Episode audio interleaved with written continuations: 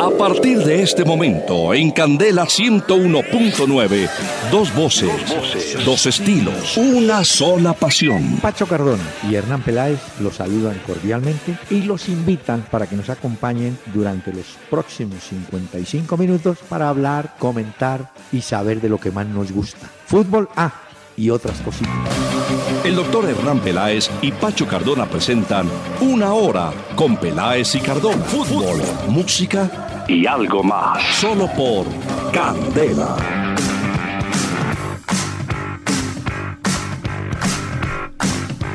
Muy buenas noches a los amables oyentes de Candela Estéreo del 101.9 FM en Bogotá.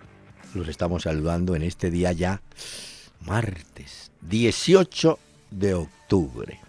Esta semana sí, realmente trabajamos poco, martes, miércoles, jueves y ya. Mm. Pero ¿qué hacemos? Culpa de Emiliani. Bueno, pero la vida sigue.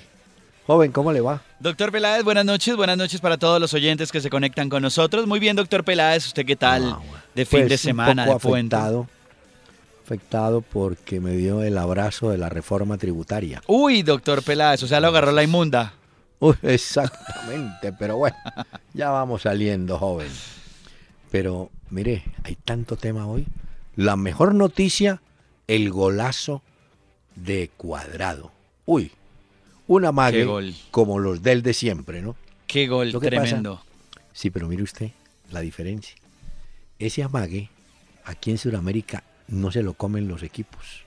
Ya, ya lo conocen. Pero en Europa el hombre le pegó una escuadrada a ese lateral y le mete el arquero, se movió y entre el primer palo y él entró el 1 a 0 con el cual Juventus llegó a 7 puntos y es líder en compañía del Sevilla de ese grupo. Pero qué golazo. Un golazo y además también fue figura Gianluigi Buffon, el portero de la Juventus. Ah, sí, claro. Porque también eh, salvó muchas atajadas importantes, pues jugada de visitante de la Juventus. Tapó un penalti, pero también el que lo pateó si estaba en otro país. No, pero lo tapó. Pero bien por, bien por cuadrado que hoy hizo eh. ese golazo al minuto 76. Ya había eh, votado penal, lo que usted dice, doctor Peláez, el León. Y luego apareció cuadrado en la segunda parte y le dio el triunfo a la Juventus, que los tiene ahí soñando con esta Champions League. Usted vio que los astros ya se alinearon, ¿no? ¿Por qué? Esos equipos, pues los equipos de España, los grandes, eso ya empezaron a darle pelas a todos. Eso le meten día 6, de 5, de 4. Eso, en la liga el fin de semana y hoy el Real Madrid que también goleó. Aunque no gustó mucho el Real Madrid de hoy, ¿sabe? Le ganó 5-1 pues al Legia. Y no quedó, yo y, leí muchas cosas de España, de la crítica en Madrid, y no ah. quedaron muy satisfechos con el desempeño del equipo. Pero más aburridos que el 0 a 0 ayer de Manchester United y el Liverpool. No, pues siquiera los de Madrid vieron goles. No, no, no. Esos de Inglaterra, sí, que qué horror. El partido que tenía toda la expectativa del fin de semana, dos de la tarde, hora de Colombia, los que sacrificaron el almuercito, los que le dijeron, suegra, hoy no puedo ir a su casa, hoy no como sancocho, porque va a haber un pedazo de partido. No, ese partido, sí, qué tristeza. No abuse, no abuse, porque el programa siempre trae un regalo musical para los oyentes mm. nostálgicos. El invitado de hoy, de esta noche, se llama Shanou Vanihak Asnaburian. ¿Quién? Charles Asnabur. Nació en París en el año 24, vive todavía, tiene 92 años y todavía canta, ¿yo? De verdad. Eh, compositor, cantante, por supuesto, actor francés de origen armenio considerado en todo el mundo como el embajador de la canción francesa. Pero aquí hemos buscado temas como este, Venecia sin ti.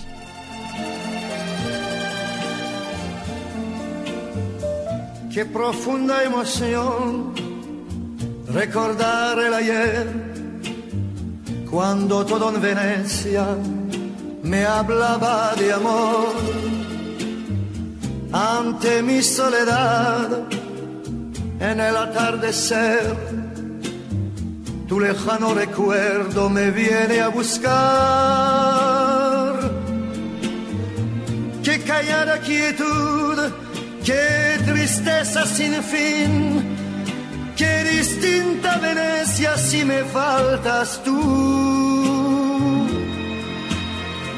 Una góndola va cobijando un amor, el que yo te entregué, dime tú dónde está. ¿Cómo le parece? Qué bueno. Asnabur. ¿Mm? Vino a Colombia. Una vez yo recuerdo, lo presentó doña Gloria Valencia en un programa musical. Uy.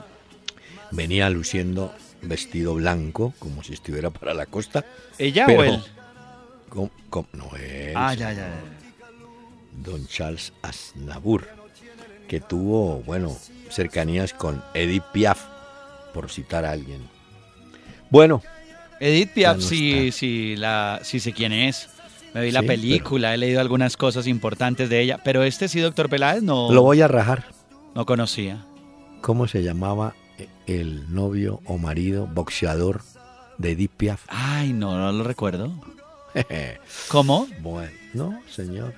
Esto cuando hagamos la rifa de los álbumes de Panini, entonces ahí le voy contando. Ah, bueno, listo, muy bien. Señor, tenemos mensajes, pero presentemos la sección.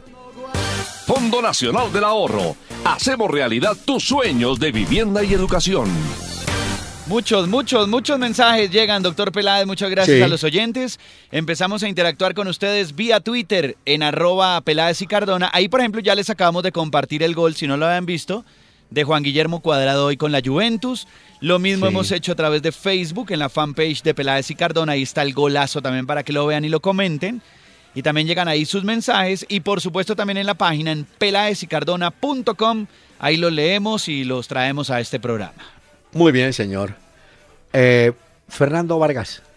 Hombre, ¿quiere saber cuál fue el mejor canterano de divisiones menores, señor? Sí, en Colombia divisiones menores. Sí, sí, tampoco divisiones menores. Millonarios, Nacional y Santa Fe. Aunque no se formó en las inferiores, sí pasó de Tumaco a Millonarios. Estamos hablando de Willington Ortiz.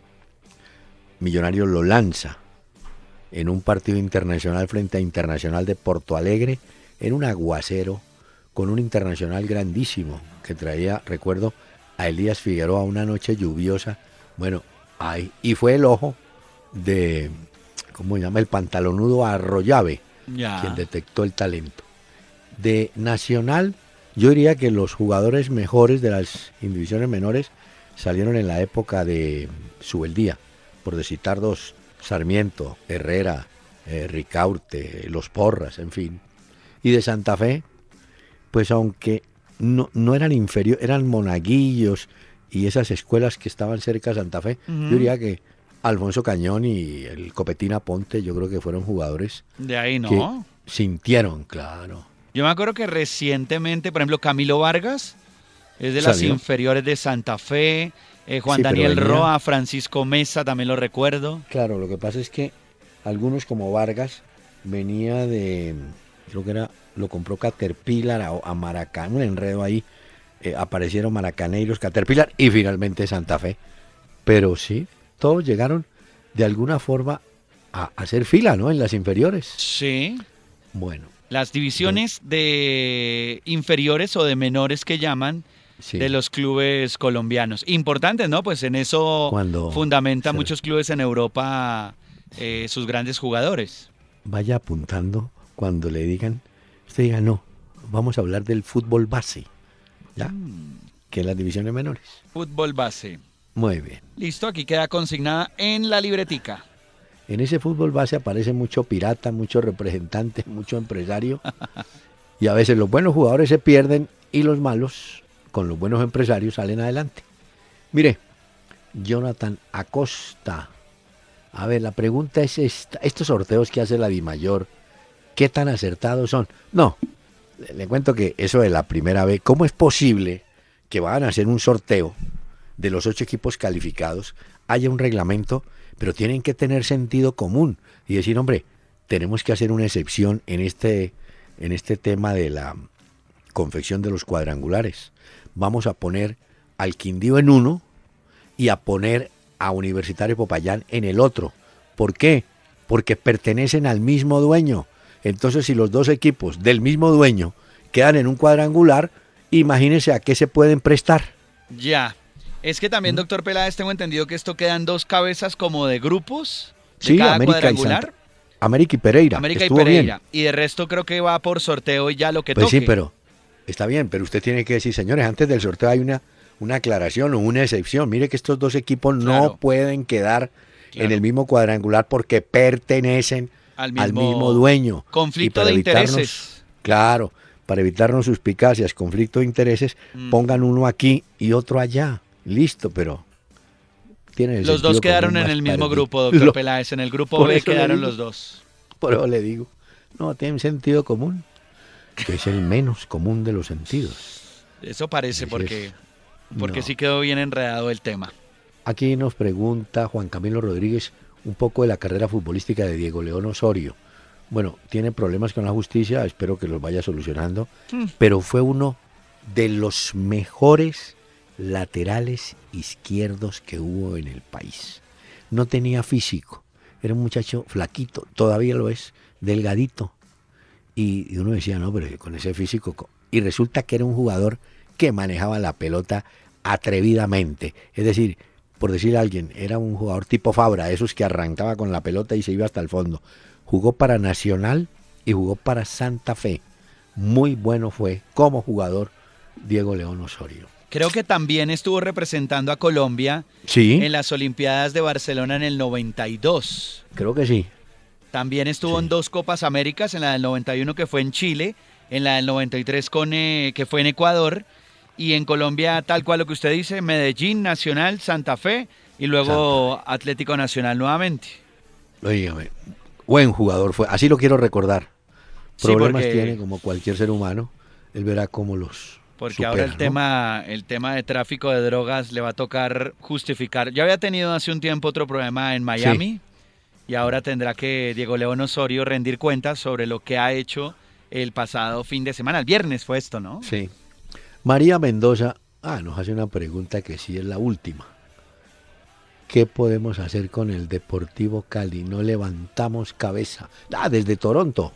Ah, un saludo para ella y para los que se conectan desde Canadá. Yo no sé. Tiene buen arquero. Tiene en el sistema defensivo pues, dos laterales interesantes, Juela y Eli Belton. Mera y Quintero, los dos son muy jóvenes y creo que faltaba un veterano, pero bueno.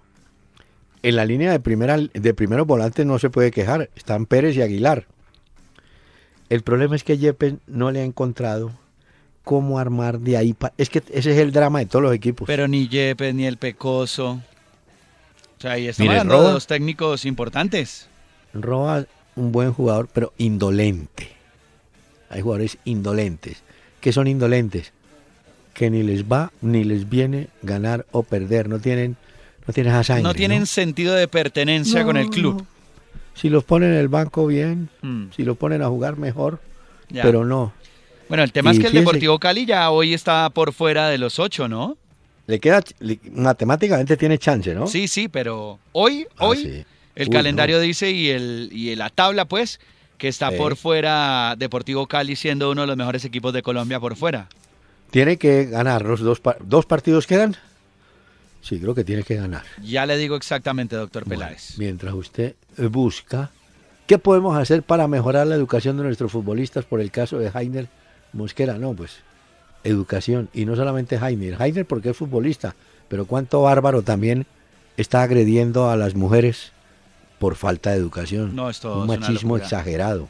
¿Ah? Le ha dado la vuelta al mundo la pues noticia también de este jugador ya hoy se pronunciaron desde el club diciendo que rechazaban cualquier acto de violencia de parte de sus jugadores y tendrá que responder a la justicia. Lo tienen en este momento. Además que no es la primera vez.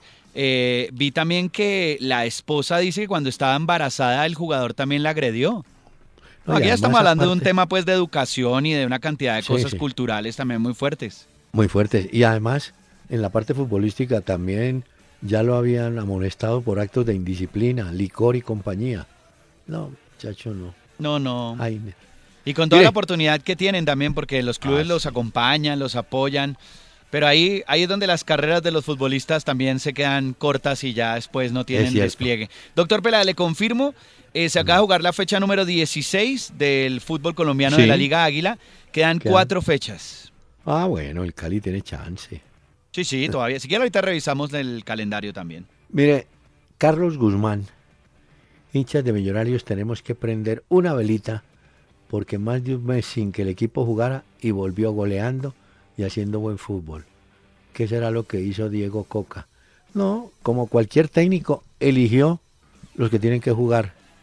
Em, yo diría que, por ejemplo, le encontró, así sin querer queriendo, el puesto a este muchacho Henry Rojas, que ya en la época de Israel entraba en los segundos tiempos a tirar centros, a cambios de frente y tal.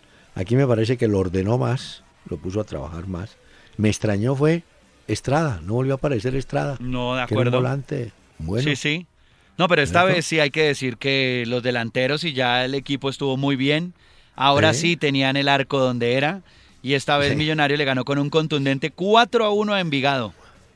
Sí, se desbarató. Pues se desbarató, no, no sé qué le pasó a Envigado. Que venía bien. Venía bien y cayó. Bueno, pero tiene la ventaja de que tiene reserva en puntos, ¿no? Bueno, Cristian Gómez el juego de mañana Barcelona-Manchester City es el que se lleva las miradas de Europa. ¿Qué creen que pasará? Yo creo que Barcelona no pierde en la casa frente al Manchester City. Mm. Creo, pues no sé. Va a ser difícil que uno cree que sí, Guardiola y su equipo pero definitivamente que sí es mucho más jugador por jugador el Barcelona. Y yo también creería que es muy difícil, se puede dar porque en el fútbol todo es posible, pero es muy difícil que el Manchester City sorprenda, además después del fin de semana de lo que demostró el Barcelona, vienen enchufados para jugarse este partido contra el City. Además a la distancia para Guardiola, no ponga más a, Agüero a patear. No, no, no, doctor Peláez. tiene el arco perdido, cerrado, hay que poner otro. No, pues, ¿Ah? y ni modo de decir que es que el Kun Agüero es un mal jugador, pero es que vea, cobrando penales le va mal con la selección argentina. No da pie con bola tampoco con el Manchester City con los penales. No ha podido. Sí, yo creo que eh, hay que congelarlo, decirle, eh, deje que patee otro. Va a ser bien interesante ese juego, doctor Peláez, mañana. 1 y 45. Además tiene una ventaja, ¿no? Si usted mira, hay varios partidos, pero yo creo que ese es el que monopoliza toda la atención. Este en el Camp Nou se juega este partido. Sí, porque nosotros, por ejemplo, hoy teníamos a James jugando y a Cuadrado que entró en la parte final. Entonces había dos partidos, digamos, de un enorme interés para nosotros, ¿no? Yo creo que mañana va el Arsenal y debe tapar Ospina, me parece. Sí, él, normalmente está tapando en la Champions League. En la, Champions, ¿no? Entonces sí creería que Ospina lo tendremos por ahí. Pues si quiere revisamos también el calendario de lo que tendremos. Bueno, en un momento cuando quiera revisamos lo que pasó hoy y lo que vendrá para mañana. Pero es que doctor Peláez en este momento se está jugando la Sudamericana. sí, ya, ya están jugando el Medellín y el Cerro Porteño. ¿Usted escuchó o leyó o se dio cuenta de lo que le significó el viaje al equipo paraguayo? Supe que tuvieron un problema, pero no sé exactamente qué pasó. Mire, tenían un charter es que también se enredan los equipos. Para usted venir de Asunción, lo más fácil es, se lo digo por experiencia, hay una compañía que todavía existir, una brasileña, eh, Transportes Aéreos Marilía TAM. Esa compañía hacía eh, Asunción-Santiago. Y usted en Santiago, Santiago-Bogotá, hay vuelos comunes permanentes. Sí, sí. O la otra es Asunción-Buenos Aires, Buenos Aires-Bogotá. Bueno, estos tomaron un charter. Hombre, y van y caen, y caen no, tienen que hacer una escala técnica eh, y la hicieron en Iquique. Y resulta que no podían entrar a Iquique sin unas autorizaciones. Tuvo que intervenir las, em, intervinieron las embajadas, bueno, un rollo. Ahí perdieron hasta que finalmente arranca. Hasta que los autorizaron. No, está como, como los equipos que a veces dan tan, tantas vueltas para llegar, que uno dice, pero ¿por qué se demoran tanto? Bueno, porque tienen, yo no sé, unos coordinadores. Quién sabe en la planeación, en la logística, pero esto... pues es extraño que a un club le pase esto y que pierda tiempo y horas que eran importantes para entrenar o recuperarse. porque por lo menos Nacional tiene el problema de que está lloviendo mucho en Paraná, en el estado de Paraná, en Coritiba. Y entonces mm, no ha habido sitio para entrenar. Tuvieron que moverse, creo que en un gimnasio, en algo del mismo estadio. Pero claro que el aguacero es para los dos, ¿no? Está el asunto. Bueno, pero mire. El de Nacional va mañana. Bueno, mañana hay dos partidos que tenemos de los colombianos en la Copa Sudamericana, pendientes del resultado de ahora entre Medellín y Cerro Porteño. Pero mañana tendremos Coritiba Atlético Nacional 6 y 45 y Junior contra Chapecoense a las 6 y 45 también. Ese es otro que dio vueltas para llegar a Barranquilla, ahí no llega. Ah, ese, fue el que derrotó a Independiente en cobros desde el punto penal. Exacto, mire. Y le tengo un dato que no tiene nada que ver. No, sí tiene que ver con la Copa Libertadores. En el año 2011, un equipo ecuatoriano, el Deportivo Quito, participó en la Copa. Entonces la Comebol liquidó lo que le correspondía. Le correspondía un millón y medio de dólares, ¿no es cierto? La Confederación envió la plata a la Federación para que la Federación le pagara al Deportivo Quito. Al Quito le dieron 11 mil dólares. Entre un expresidente del Quito y funcionarios de la Federación Ecuatoriana se tumbaron un millón y medio de dólares. ¡Qué belleza! Hoy están con la Fiscalía del Ecuador encima. ¡Qué belleza! ¿Cómo así? ¿Cómo así que no hay... y quisieron la plata? No, al Quito le dimos 11 mil dólares. No, es que era un millón y medio. ¿Cómo le parece? Se tumbaron la platica los directivos y no repartieron lo que era. No, no le entregaron al equipo. Se pusieron de acuerdo los de la federación con uno de la, del Quito y dijeron, bueno, gíreles 11 mil y veamos cómo, ¿no? Y tapamos el huequito haciéndonos los bobos. No, no, no. Qué belleza. La corrupción en el fútbol. Bueno, esos también están. Allá está también metido Chiriboga, el presidente de la Federación Ecuatoriana, ¿no? No, no, deje así. Eh, no. Qué belleza.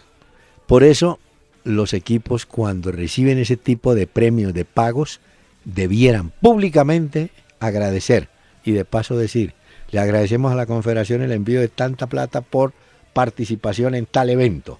Y queda todo el mundo tranquilo. No, y también debería ser eh, público, como muchas veces se hacen diferentes competiciones, de cuánto le corresponde a cada equipo. Ah, sí. ¿No? Y eso se sabe antes de la competencia. Por ejemplo, uno sabe en la, en la Champions League cuánta plata hay y por cada ronda y cada cosa, entonces exactamente. eso no quiere decir que no se tumbe en plata, no sabemos exactamente si pasa o no pero por lo menos de cara al público, pues uno sabe cuánto es el premio y cuánto le dan a cada equipo por ronda. Ya de acuerdo a lo que eh, convengan jugadores con equipo en premios, esto ya es diferente. Óigame, permítame, es que hay que hacer una pausa. Ah, no, antes hay un mensaje, señor.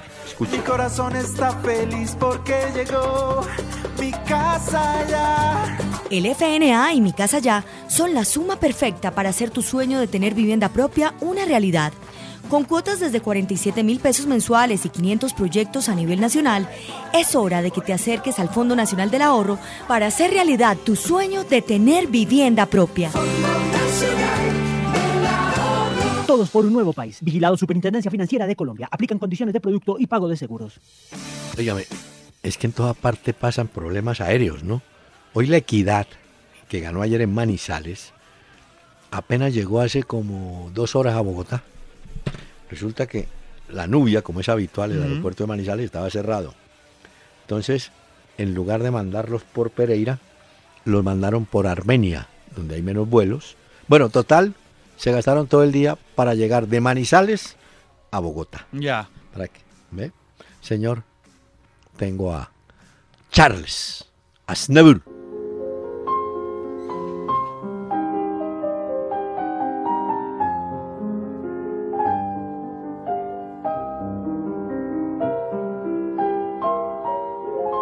Bohemia de París, alegre, loca y gris de un tiempo ya pasado, en donde en un desván, con traje de cancán, posabas para mí y yo con devoción pintaba con pasión tu cuerpo fatigado hasta el amanecer, a veces sin comer y siempre sin dormir. La bohemia, la bohemia era el amor felicidad. La bohemia, la bohemia era una flor de nuestra edad. En Candela 101.9, al aire, una hora con Peláez y Cardona. Fútbol, música y algo más.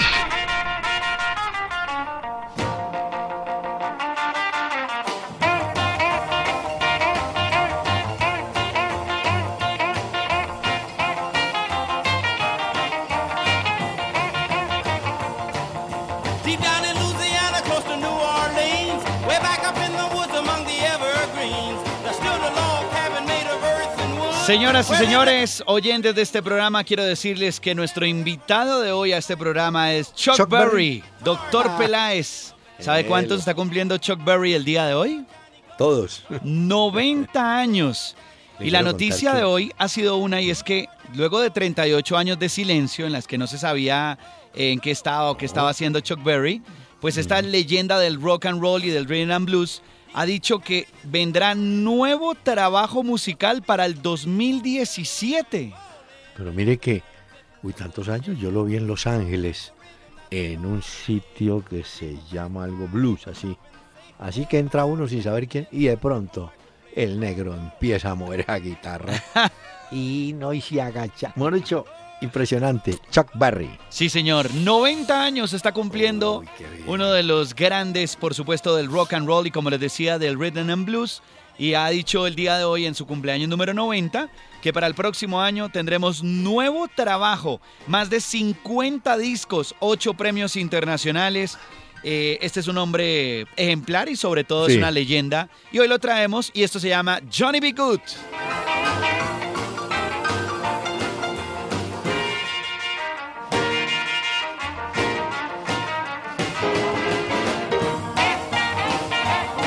Y le tengo dato, doctor Peláez, le tengo dato.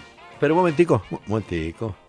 ¿Cuántos años es que cumple? 90 años. Ah, Senabur le va ganando por dos. claro. Senabur tiene 92. Eso me di cuenta cuando usted nos presentó hoy el músico francés. Sí, sí, francés de origen armenio. Yo le traje hoy a uno de 90. Muy joven. Muy bien. Muy eh, joven. pelado. Peladito, sí, señor. Miren, tenemos, le tengo un dato, pero presentemos el dato. El dato del día con domicilios Metro, porque la nueva forma de ahorrar es pedir tu mercado a domicilios Metro 724-7024. Recuerden, 724-7024. A ver, ¿qué tiene, doctor el dato que tengo, El dato que tengo es este. Nos quedamos esperando hoy el gol número 99 de Cristiano Ronaldo en la UEFA, en ligas. Cristiano Ronaldo marcó con el Manchester 16 y marcó con el Real Madrid hasta hoy 82 para un total de 98. El segundo en la lista con, de goleadores de la UEFA está Messi, que tiene 89. O sea, le lleva 9 goles. Pero de ahí para abajo ya no clasifican porque Raúl se retiró. Mm, se en 77. Inzaghi se retiró en 70 y Chepchenko se retiró en 67. De manera que entre Cristiano y Messi estarán los grandes o el mayor goleador de la UEFA, ¿no? Ya.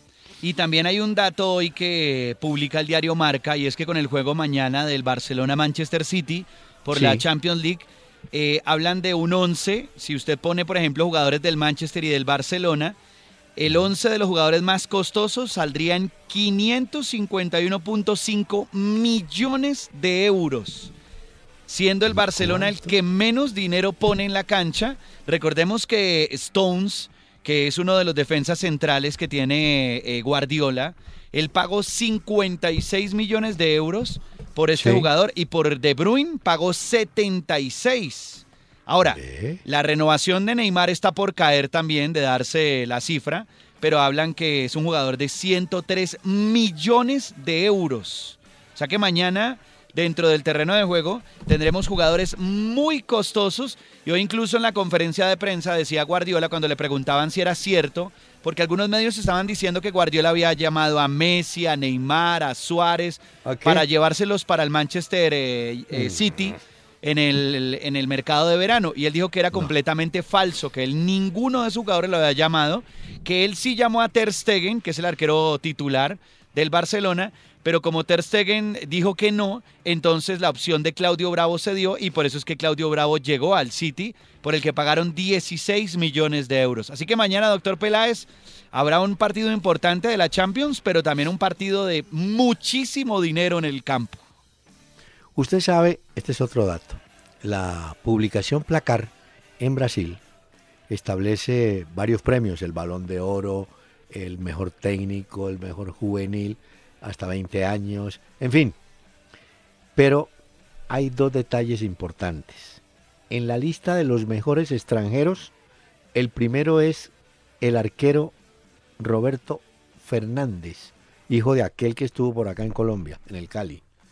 El segundo es Arrascaeta, un uruguayo, y el tercero es Copete. Y mm. Copete también está encabezando otra lista en promedio de rendimiento, 5.93. Le va muy bien, le va al amigo Copete, yo. Ah, vea. Qué bien, hombre. Eso ah. es un buen dato. Sí, señor. muy bien. Bueno, y Mina todavía no alcanza a entrar. Pero vi, pero vi que jugó todo el partido. Sí, pero claro, no alcanza a entrar porque el brasilerao ya va en la ronda treinta y pico, entonces no, no participó en tantos, en, tanto número de juegos, ¿no? Ya. Pero, por ejemplo, eh, Copete ha participado en 14, ha participado en otra lista en 18, pero Mina pues no alcanza. Pero siguen creciendo los rumores y yo vuelvo a insistir, porque depende cómo se presente la noticia. Sí, él le interesa a Barcelona, es uno de los cuatro jugadores que tienen observados, calibrados, y uno de esos cuatro irá al Barcelona en un futuro. ¿no? Bueno, acuérdese que Marlos Moreno es del City, ¿no? Del Manchester City. Sí. Solo que le pusieron en La Coruña. No lo vi este fin de semana. Es que, por ejemplo, el balón de oro del mes de septiembre, oiga bien, se lo ganó Jerry Fernando Mina González, Jerry Mina. Vea. Que nació en Guachené, 22 años. Buen dato. En el mes de septiembre. Buen dato. Buen dato. Y también hay un dato hoy, pero este sí no es bueno. Usted sabe que después del partido del huesazo que nos tocó entre el Liverpool y el Manchester United, salió Mourinho a criticar el juego de Liverpool, que por ese juego habían perdido, eh, habían empatado, que no había sido vistoso el partido. Bueno, como es costumbre, ya todos conocemos a Mourinho. pues resulta que en este momento el Manchester United está en el lugar número 7, tiene 14 puntos. Y hay un dato, doctor Peláez, y es que hace un año, Bangal era tercero con dos puntos más, siendo una de las mm. peores campañas de la historia del Manchester United, la de Bangal, porque este tipo se llegó a ese equipo y lo acabó. Pues parece que el otro no se quiere quedar corto y también quiere hacer lo mismo, y hoy vuelven y se preguntan, pero ese Pogba no vale toda esa plata que pagaron por él. ¿Quién metió a ese tipo con esa cantidad de dinero en ese club? Y los hinchas no pueden creer, los del Manchester United. Y mire que del Manchester sí quiero rescatar algo hay un jugador que anda muy bien, el ecuatoriano Antonio Valencia. Ese jugador de un rendimiento como lateral. Es curioso porque en la selección ecuatoriana Quinteros, el técnico, lo manda un poquito más arriba. Él originalmente era puntero derecho, pero aquí lo tienen una especie de carrilero y lo hace muy bien. Mm. Y ayer en el partido le quitó la opción, la única tal vez más clara, al Manchester. Hubo otra de Cutiño que salvó al arquero, pero en general Valencia tuvo un gran comportamiento. Jugadores interesante, ¿o yo? Y otro interesante que anda con molestias es Arturo Vidal, el chileno del Bayern Múnich.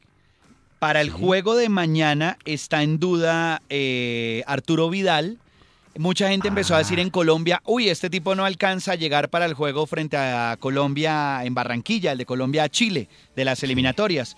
Pero lo que ha dicho el técnico es que él va a esperar hasta mañana porque tiene muchos volantes también de donde echar mano y que pero no es para al parecer no es grave, o sea, tampoco pensemos en que Arturo Vidal se va a perder el juego de Colombia contra Chile. pensemos porque yo creo que al final va a alcanzar a llegar. Pensemos más bien, eh, eso se está viendo en muchos equipos, cómo hacer que los delanteros funcionen para el gol. Ah, importante. Eh, si usted toma, por ejemplo, la selección nuestra, el arquero, muy bien La línea del fondo, ahora con Mina, Murillo y tal, bien, tal vez el puesto de Arias puede ser eh, discutido, pero en general bien. La línea de primeros volantes, Sánchez y Aguilar, bien, ¿no es cierto? De ahí para arriba es donde está la, pregunta grande para Peckerman. ¿Qué vamos a hacer? Peckerman, esto sí es un consejo práctico para Peckerman. Como no hay tantos días de trabajo, y es verdad, ¿no es cierto? Sí, sí. Peckerman, entonces, mentalmente usted dice, voy a jugar con Magnelli y con James, por decir algo. Sí, cuadrado no puede estar, ya es una baja importante. voy con Magnelli, cuadrado. Voy a probar a los dos delanteros que me quedan. Entonces ustedes cuatro se me quedan aquí desde las 6 de la mañana hasta las 12 del mediodía a ver qué hacemos, cómo ensayamos, porque ustedes no son buenos cabeceadores, se refiere a Vaca y a Muriel. Hacen goles de cabeza, pero no son buenos cabeceadores. No es el Tigre Benítez, fue por decir algo. Sí, sí. O Vilarete. Vaca hizo un gol ahí que se encontró el fin de semana con el No, por eso. Pero, eh, Peckerman, eso hay que hacerlo, hermano. Con esos cuatro porque si no vamos a volver al mismo problema. No hay de otra. no, no. Es que el problema de nosotros es arriba. Siempre cambiamos los del. Termina jugando Roger, entra el otro. O sea, no, no tenemos claro el funcionamiento. Es difícil. Y el funcionamiento. Y hay poco tiempo, lo, que dice usted. No, claro, y, esto lo sabe Peckerman. El funcionamiento mejora en la medida que usted repita. Ensaye el ejercicio, repita. Magnelli, cuando le reciba el vaca, ahorita allá o venía acá. O sea, eso les toca trabajarlo en poquito tiempo que tengan, pero hay que dedicarse a eso.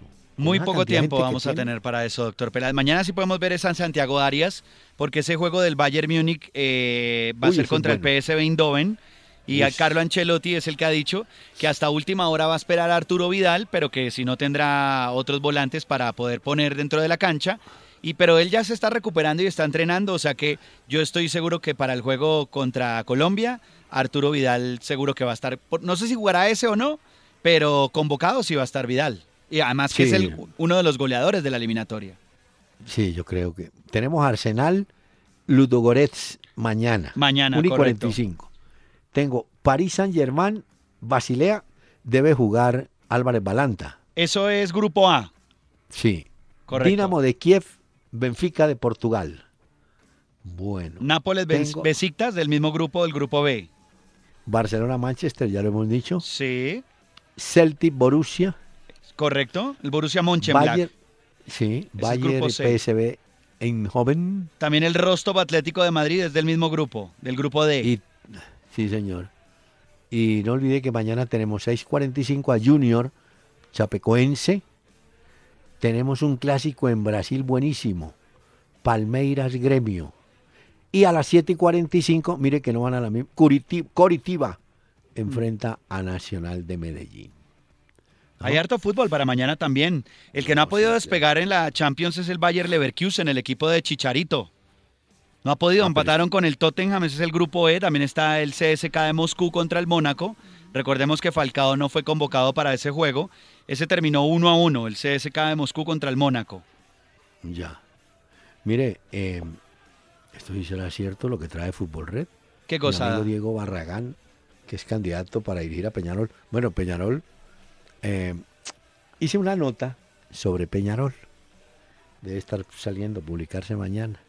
Perfil del técnico. Ah, Oiga, pues. Ve, a ver. Es como usted cuando, usted en sus programas de juveniles, usted llama al tipo y dice, oiga, hable a ver, ¿usted qué sabe? Diga algo el tipo canta o habla y usted dice, ah, se quedes, hermano, tranquilo. Peñarol dijo, no, vamos a ponerle seriedad a esto. Condiciones, como un cazatalentos, como esas compañías, ¿cómo es que se llaman? Que buscan personal. Bueno. Entonces, los headhunters que llaman. Es, ¿cómo, cómo se llama? Los headhunters. Headhunters. Entonces, llamó Peñarol al headhunters y le dijo, necesito un técnico de las siguientes características. Ay, a ver. Joven. Sí. Moderno. Uy. O sea que ya usted dice. Llevo dos. Llevo dos de esas que van a nombrar hasta ahora, las llevo chuleadas, doctor Peláez. Sí. Que, sepa manejar la tecnología aplicada al fútbol. Sí, pues smartphone, computador y eso no sé si sirve.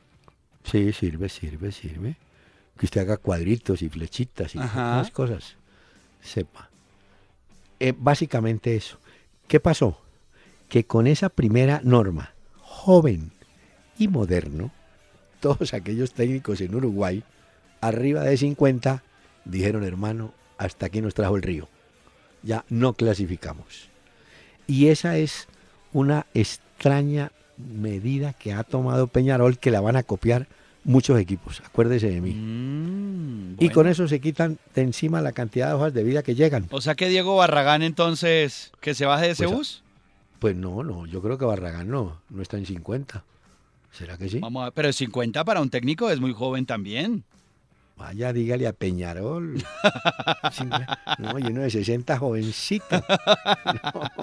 es que... y yo entiendo, porque es que un tipo... Ponga un técnico de 65 años a manejar un grupo cuyo promedio de edad sea 22 o 23. la comunicación es, ¿no? Sí, son generaciones muy diferentes. Pero mire que don Vicente del Bosque fue campeón con España y tiene 65 años. No, claro. No, ya hay excepciones. ese Mourinho tampoco se cocina en dos latas.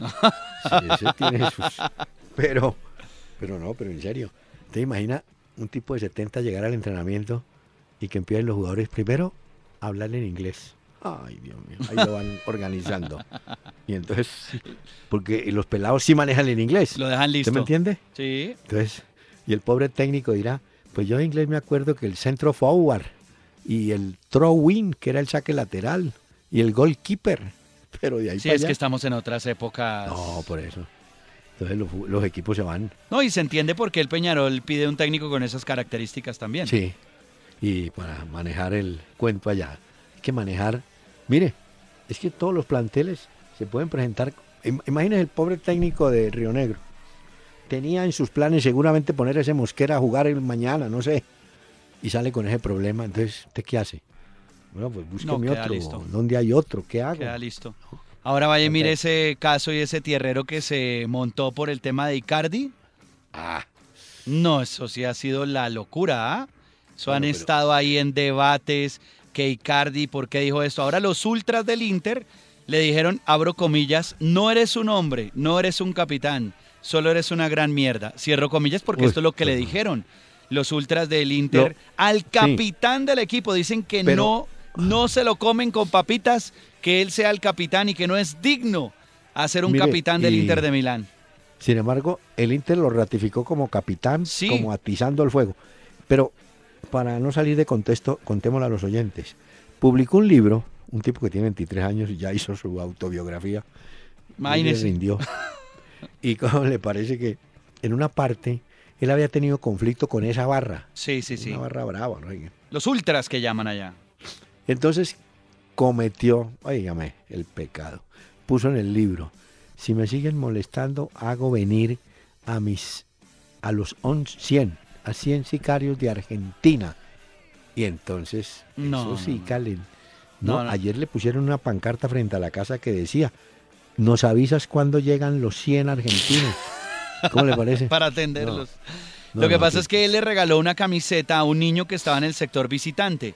Y eso fue lo que algunos radicales pues no aceptaron este gesto. Entonces ahí fue cuando ya él en el libro escribió también ese problema que tuvo con ellos y eso andan en una pelotera. Lo cierto es que la, los, las directivas del Inter salieron a respaldar a Icardi.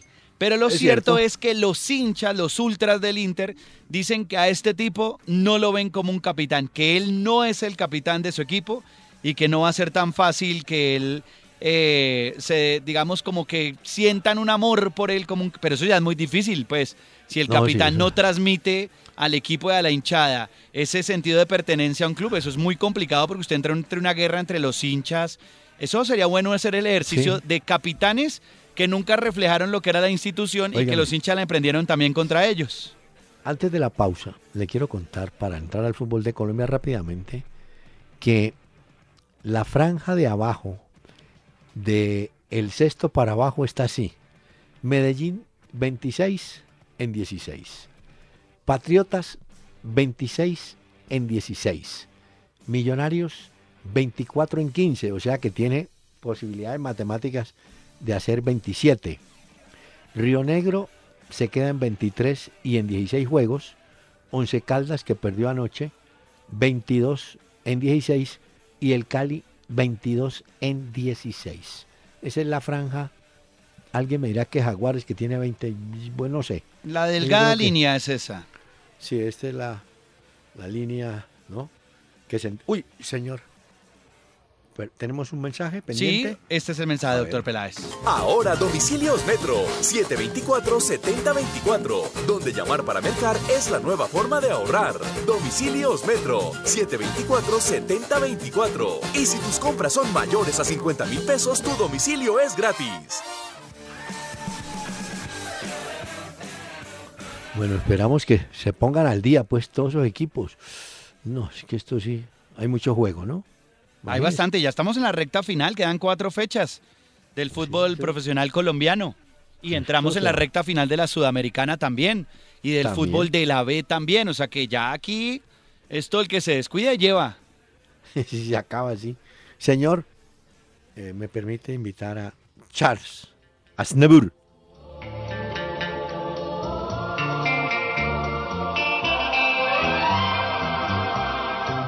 Yo sé muy bien que un día yo despertaré y para mí el sol no brillará.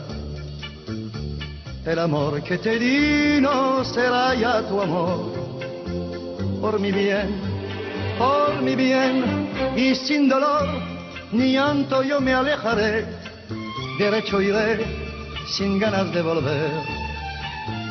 Sin mirar para atrás yo quisiera borrar tu mirar, tu besar y tu voz, mi amor. Y por tanto yo no te dejaré llamar, y por tanto yo no te dejaré llamar, y por tanto yo no te dejaré llamar, y por tanto te dejaré sin lágrimas y sin gritar. En Candela 101.9, al aire, una hora con Peláez y Cardona. Fútbol, música y algo más. Was a teenage wedding and the old folks wished them well. You could see that Pierre did truly love the mademoiselle.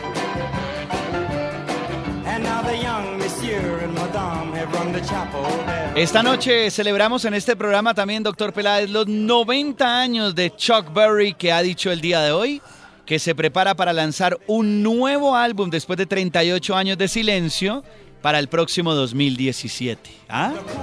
Tipo los 90 años, vea. Qué bien. O sea que lo que nos queda, doctor Peláez, es años de trabajo y de vida. Mire, si Chuck Berry a los 90 ha dicho que sacará otro disco. Hay mucho tiempo por recorrer. Muy bien. Tengo historia, tengo historia. A ver. Se la presento con el Fondo Nacional del Ahorro.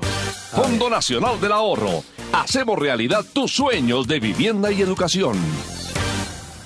La historia que le traigo, doctor Peláez, a usted y a los oyentes, tiene que ver con eh, don Andrés Siniestra. ¿Se acuerda que yo le había dicho acerca del libro que sacó Andrés Siniestra de la autobiografía, que se llama Andrés Siniestra, la jugada de mi vida? Sí. Pues le estuve dando una ojeada al libro y es bien interesante. Hay una cosa que me llamó mucho la atención y es que Iniesta cuenta que él sufrió una fuerte depresión, incluso ¿Ah, después de haber hecho el gol contra el Chelsea. ¿Se acuerda que le dio la Champions al Barcelona? De ese gol histórico. Sí. Él dice que además luego vino la muerte de un gran amigo de Dani Jarque, un jugador que no sé si usted lo recuerda, fue del español también catalán, que falleció en Italia. Eh, él era muy amigo de, Andrés Iniesta. Y dice Andrés Iniesta y cuenta ahí que él tuvo una fuerte depresión que incluso vio el abismo, que tuvo que ser tratado por psicólogos, no solamente por la muerte de su amigo, sino que iba a entrenar muchas veces y no le daban ganas de jugar al fútbol. Y que incluso en esa época habló con Pep Guardiola y Guardiola le dijo, mire, usted es uno de los mejores futbolistas que hay, usted es grande, es inteligente. Cuando usted note algo extraño, no me tiene que pedir permiso para irse de algún entrenamiento, usted se va sin ningún problema Dicen que muchas veces abandonó los entrenamientos del Barcelona a los 10 minutos de haber empezado por las fuertes depresiones que tenía. Y resulta que hacen una lista después que encontré por ahí de futbolistas que han tenido que sufrir fuertes depresiones y por ejemplo encontré la de Gianluigi Buffon en el 2008. Él dice que durante seis meses vivió con un agujero negro en el alma, que no podía salir adelante. Bojan Kirchkis, ¿se acuerda de él? Que no pudo jugar la Eurocopa de 2008 por ataques de ansiedad. ¿Bufón dio la razón? No. Eh, él decía que tuvo una eh, depresión sin tratamiento, un tema psicológico. Robert Enke, en el 2009, eh, fue el, suicidio de este portero alemán. El que se, claro, él sufría severas depresiones desde hace muchos años porque él perdió a una hija de dos años.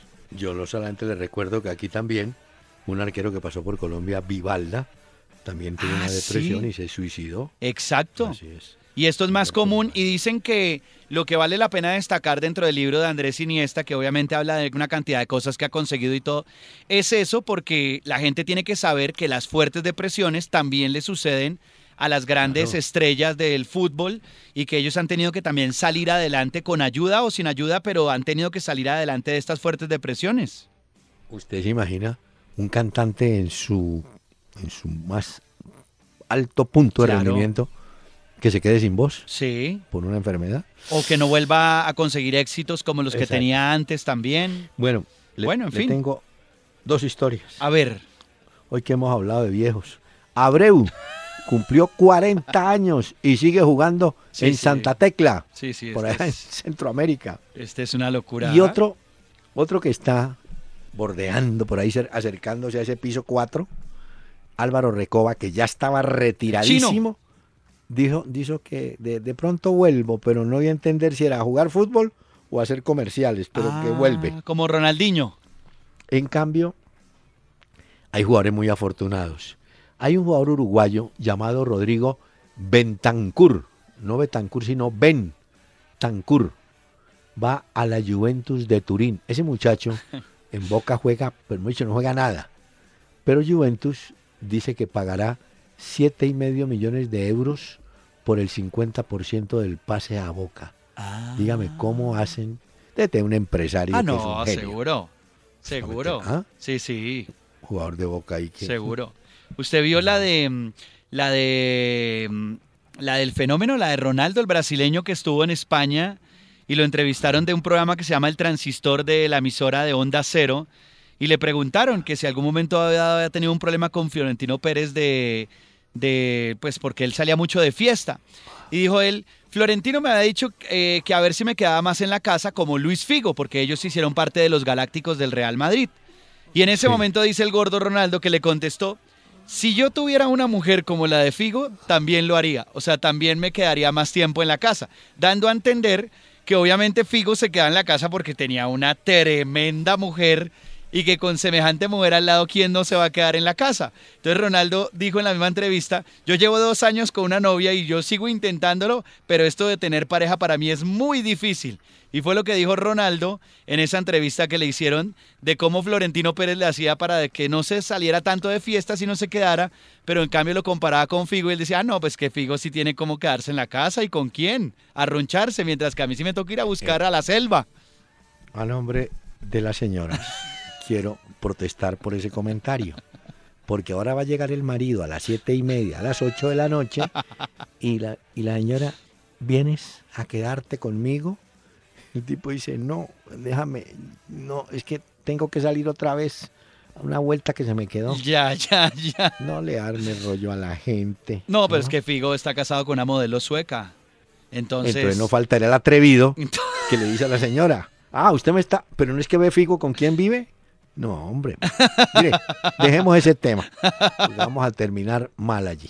Mire, le tengo un cuento que es buenísimo. A ver. Hay países, a ver si recuerdo, Brasil, Australia, eh, Alemania, y hay otro país que le han pedido a la FIFA autorización para empezar a hacer los ensayos tecnológicos con el tema de las grabaciones en pleno partido, para ah. aclararle dudas a los árbitros se presentó en Brasil un lío terrible. Jugaban Fla-Flu, Flamengo Fluminense. Sí. Y resulta que iba ganando Flamengo 2-1. Al final hay un gol para empatar 2-2. El Flu. El árbitro lo dio, el juez de línea no. El juez jura, y lo conocemos, Sandro Ricci, dice que a él no le avisaron, pero los expertos en lectura labial dijeron sí, al tipo le avisaron que el gol estaba mal anulado. Bueno, conclusión, el partido lo anularon. No saben si volverlo a hacer o que Flamengo pierda los puntos o que Fluminense... Ah, ¿Cómo le parece el rollo? Porque no está autorizado formalmente el uso de esa tecnología. Ya. ya, ya, Señor. Ya, ya, no, pero no hemos hablado del partido, doctor Peláez, está jugando. Ya, ya, ya voy a hablar, pero es que está Charles Aznavour.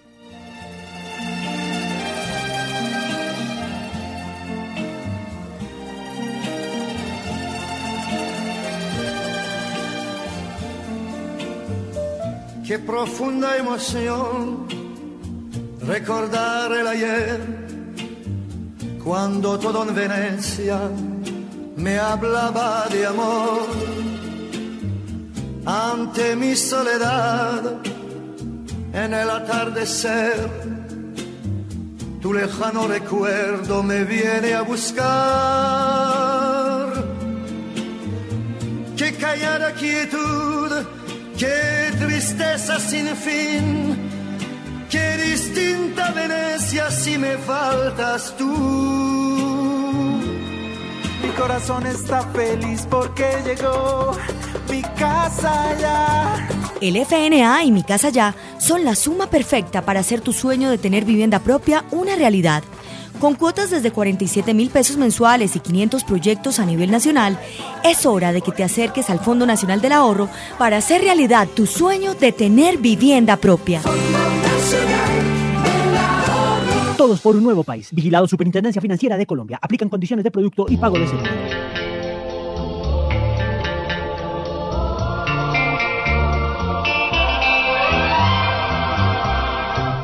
Yo sé muy bien que un día yo despertaré y para mí el sol no brillará. El amor que te di no será ya tu amor, por mi bien. bueno, joven, terminó el primer tiempo en Medellín. No hubo goles. 0 a 0 el Medellín y Cerro Porteño en la Copa Sudamericana, pero con una pertenencia, un partido abierto, con muchísimas oportunidades desperdiciadas por el Medellín sobre todo en los primeros 20 minutos. Los paraguayos tuvieron dos, una por em, eh, Pereira, Palito Pereira, el lateral. Y en términos generales un partido entretenido. Medellín lleva la iniciativa, tiene actitud, pero una la sacó Anthony Silva en una buena oportunidad para el Medellín, pero en general el equipo rojo, el poderoso, sigue desperdiciando opciones. Vamos a ver qué nos trae el segundo tiempo por ahora empate sin goles y déjeme a bien yo me iré a otro cielo y país para olvidar tu frialdad cruel. Y mis manos que están hoy repletas de ti buscarán, soñarán y tendrán otro amor. Y por tanto yo no te dejaré de amar y por tanto yo no te dejaré de amar y por tanto yo no te dejaré de amar. El doctor Hernán Peláez y Pacho Cardona regresarán mañana a las 7 de la noche por Candela 101.9 para presentarnos una hora con Peláez y Cardona. Fútbol, música y algo más. Solo por Candela.